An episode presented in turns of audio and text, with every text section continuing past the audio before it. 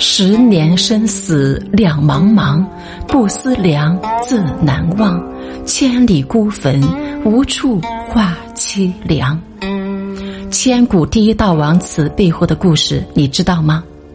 宋仁宗时，四川有个青神县，县里有名胜忠贤，闲下有一个水湾，湾边有一座书院，书院的先生名叫王芳，王芳有女，单名一个福字。有一天，王芳出题，让学生为这潭碧湾题名。当大家都在冥思苦想的时候，一个学生直接冲上去提笔写道：“浣鱼池。”当众人拍案叫绝时，丫鬟送来了王府所取之名，恰恰也是浣鱼池。王芳大喜，认为两个人是天作之合，便请人做媒，将女儿许配给他。而这个学生就是苏轼。王弗自幼饱读诗书，婚后便是苏轼的贤内助，生活上体贴照顾，事业上为其出谋划策，连兴趣爱好都很相同。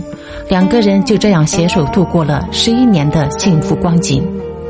一零六五年，王弗因病逝世；一零六六年，父亲苏洵病逝，一下子两位挚爱离开了苏轼，人生低谷不过如此。他和弟弟带着遗体告假还乡。将王福葬在离父母墓八步远的地方，并且在这种满了松树。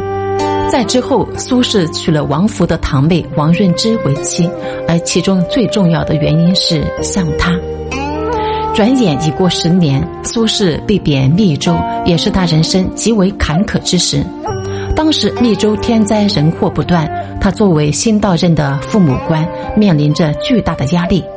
人在脆弱无助之时，往往会想起他最爱的人，于是他写下了那首名扬千古的《江城子》：“十年生死两茫茫，不思量，自难忘。